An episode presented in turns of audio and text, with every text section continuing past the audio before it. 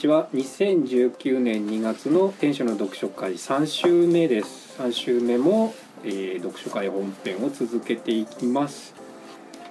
えーとりあえず全体の感想は皆さんお聞きしましたけども、えー、と一応この本が全体で10章あるんですよね、はい。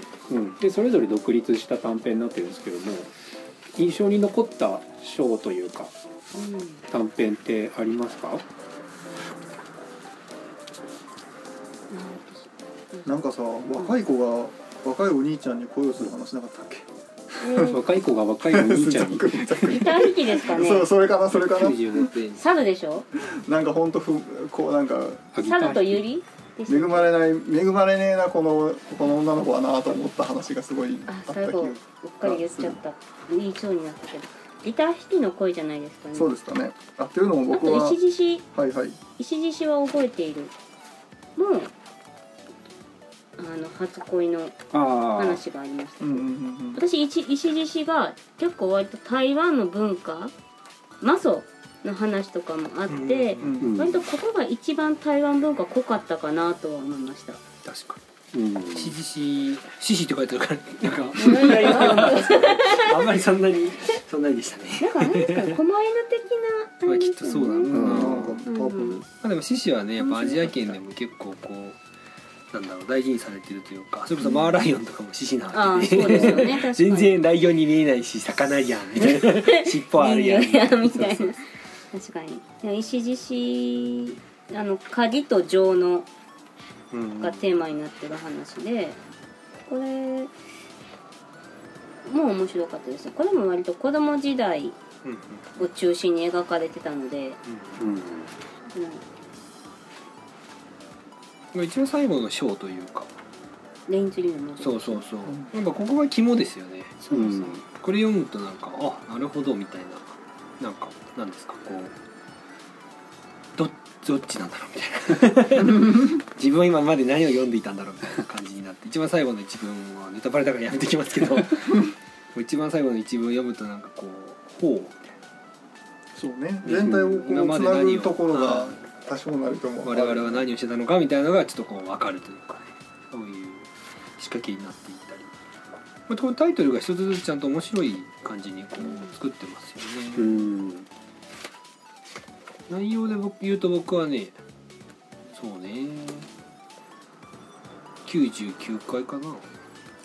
子供がこのも面白かった。です。なんていうんですかねいなくなっちゃう話？うん。と解く解くのがうんうんななんか同級生と再会して行方不明になる話と解くのか、うん。う。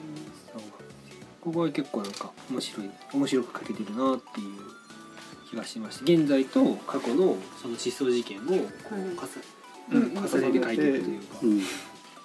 向こう側がある話をししてるんだよね、ううんん。なんていうか僕らがいるこの世界と表裏一体の向こう側みたいなのがあってう。ん。そこに行ってしまった人の話。3ヶ月ね、子供が怒られていなくなっちゃって、うん。でもい僕はずっと同じそのさっきから言ってるマンションというか、えー、と団地みたいなはい。ものだと思われる空間に僕はずっといて右から左というか 1, 1棟目から9棟目うん。に行ったり来たりしてたんだよって言ってみんなにこう嘘つきだって言われたり怒られたりするんだけど、うんその辺の描写とか面白いですよ。ね。うん。子供が喋ってるじゃないですか、はい。99回その向こう側に行ってたんだよっていう話も。そうそうそう。であの実際の子供って言ってることが曖昧だったり辻褄が合わなかったりっていううんうん。したりもするんですけど、あのうん。そ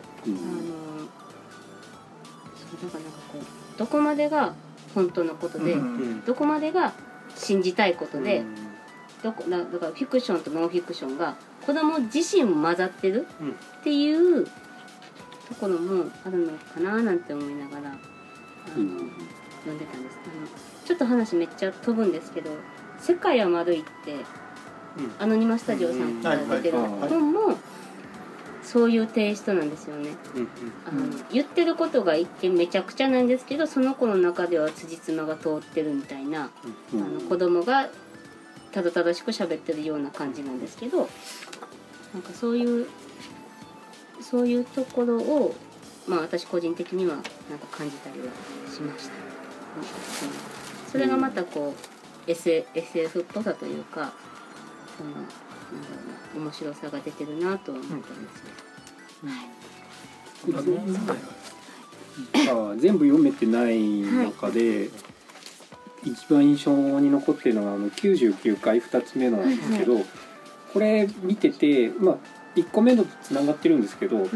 1個目のところでできた魔術師が、まあ、どういう人物だろうってこう、えうん気にさせる内容で終わりますけどでその魔術師本人が言ってるセリフとかそういうものも含めて99回でその実際に起こる不思議なこととかを見ててその登場人物がいるけどいなくなってるみたいな話とかを見ててたまたま僕最近あの映画で「インターステラー」を見てて、うんはい。これはもしかして5次元の人たちの話かなあこの魔術師は5次元の人なのかなとか思い始めてうん。非常に面白かったんですよそういう風な見方をした時に。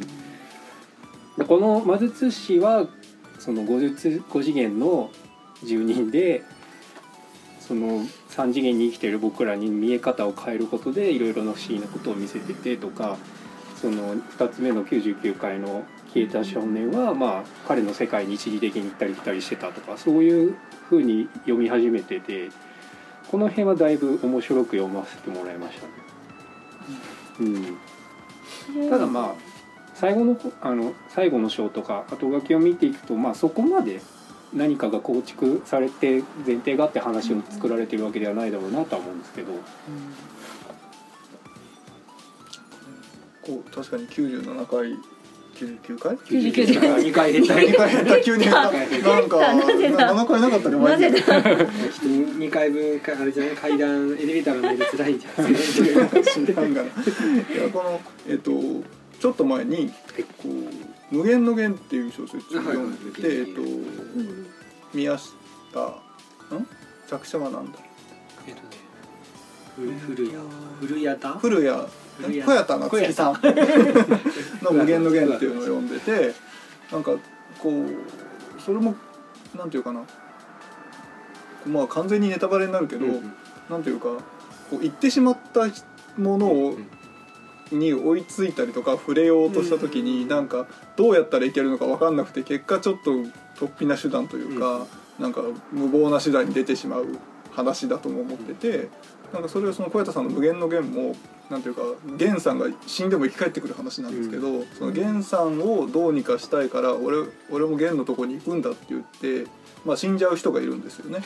うんでもそれとこの小説はすごく近いところにあるような気がしててなんかこう入れかなんかここにいるはずなんだけど見えないものに触れるためになんかやっぱりここにいない自分にならなきゃいけない時になん突飛な手段っていうか、まあ、要は死が選ばれるみたいな話ってなんかすごいすごいこれ生きててもあるみたいな。なんていうかもうなんか死にたくなる時とかそういう瞬間あるみたいなのを今急に思い出しましたね。なん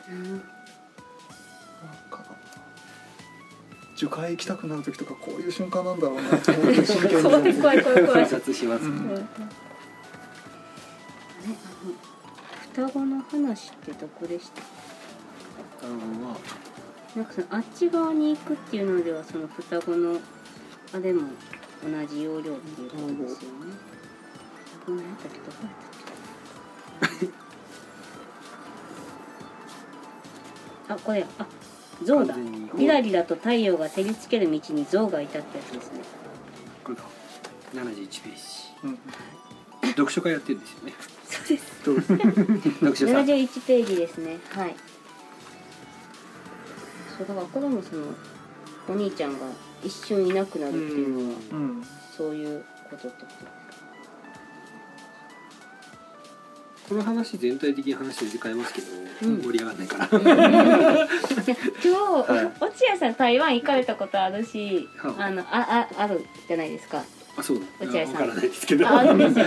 あって、そうなんです。で前も星空で取り上げていらっしゃったからうんそう今日あの落合さんからお話聞けるのも結構楽しみにしてたんですけどうんうん。そうなんです。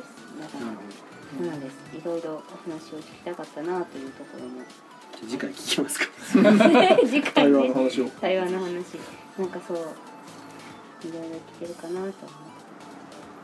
あで話を変えたかったのは。はい はい。はい、あのーこの話の中にかなりいろんな小説の中タイトルというか話が出てきてうん。その中使い方がうまいというかなんかこう自然に出てくる感じはいいしやっぱ著者の人相当海外、まあ、著者にとっても多分海外文学とかを相当読まれてるような形からの、まあ、一番最初にそれこそガルシア・マルゲスとか引用してる部分があるのでなんかすごい文学好きなんだろうなみたいな感じがしていて、ん。全部は終えてないけどなんかあのなんだろうな、まあいい意味でって言って何でも言っていいかって言ったらあるのがまあいい意味でそのなんか一回既視感がある部分もあるんですよね。そのうん。あのあの小説のなんかあの部分っぽいなみたいな、うん。あそこのことを似合わしてるんじゃないのかなみたいなのをうまく散りばめていてそれもなんかこうノスタルジーのをと感じるなんかこう記憶のうんうん。自分昔自分が読んだ小説に出てくる場面とかなんかその雰囲気みたいなものを描き出していてうんなんかこう想像する過去みたいなのに触れるみたいなうん なんかメタ的ななんかその二重構造で過去に触れるみたいな感じもあってなんか僕は面白いしあなんかこれパパッと読んでてあそうだこの本も読まなきゃなとかまだ未読の本もあるしあと映画の話も結構出てくるので。うんその映画もああ見たいなとかっていうのは結構何個かありましたね。さっき言ったそのギラギラと太陽が照りつけるはい。像がいたの冒頭にもあのニカニカノール・パラノ氏と村上春樹の小説が好きみたいな文章があったりね、とか、うん村上春樹ねやっぱ海外海外というか台湾の人にも結構影響を与えてるんだろうな。そうですね。結構ね本当に出てますよね。そうですね。あら嵐が丘とかうん。でもういくつかパパーって出て、うんうんやっぱりなんか自分も本屋なのでなんとなくこう本の中に他の本が出てきたりたまに棚を描写してるような小説もあるので。かな主人公の棚をこう描写してうんこんな本があるみたいなあったりするとすごい興味津々。でこう見ちゃうなそれはねそれはそうだね、思いますようん。とまあよく言われるその映画と違って特に小説なんかはその漫画もちろん小説もそうですけど、うん。こう書いたものって意識的に書いてるわけじゃないですか、うん。映画とかはチラッと映っちゃうみたいなことあるけれどうも、ん。漫画の背景とかっていうのも絶対意図的に書いてるのでまだこれもそういうアイテムとしてきっと使われてるのかなっていうのはありますよね。なん。か割と映画化とかされてるんですか？現地で。映画かこういう話はないのか？ちょっとちょっと映画映画っぽい部分もいくつかありませんでした、まあ、映像的？あの読んでても頭に映像出やすいですよね。そうそうそうそう。これは。そうそう出やすかった。それこそ魔術師のさ一番最後のその魔術師が魔術師たるゆえんじゃないですけどこう謎めいた存在だぜっていうのをこうもぐろに24ページかなそういう描写がありますけど。うん。子供にとっては超なんとも言えない。体験ですよねそんなの。も、そうだね、うん。いや24ページね。そうそうそうう。ん。これどうすりゃいいんだみたいなところ。あしかもるここで終わるんかいってちょっと思った。思った思った。気になる。次の話全然違うじゃないですか、そうなんですよ、うん。まあ、テンション的にはうまいですよね。そこで一回止めちゃって、まあ、連短編連作なので。でちゃんと魔術師はちょこちょこ出てきてうん。がっつり出てくることもあるし、いや最初なんかスナフキンっぽい感じなのかなっていうか。ああ魔術師がね魔術師の存在感うんていうのはうんね、でもヒーローとかではないですもんねうんそのまあストーリーテラーよりだけどテラーでもないっていううんうんですねはいじゃあそろそろ3週目もはい時間ですねでは、えー次回に続きますごきげんよう、はいいいよー